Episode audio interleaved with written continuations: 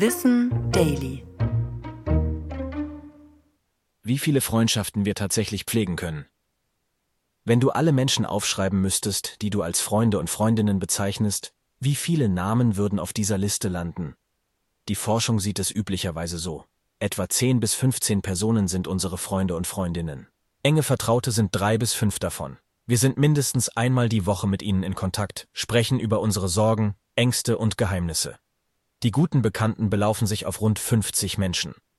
Erweitert man diesen Kreis noch weiter, dann landen wir bei etwa 150 Menschen.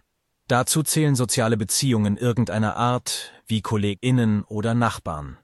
Diese Zahl kennen wir als die Dunbar-Zahl, die nach seinem Erfinder benannt wurde.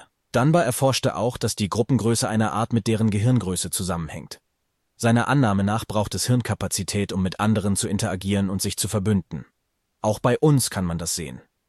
Ab einem Bekanntenkreis von 1500 Personen erreicht allein unser Gedächtnis sein Limit. Der Name fällt uns nicht mehr ein oder woher man sich nochmal kennt.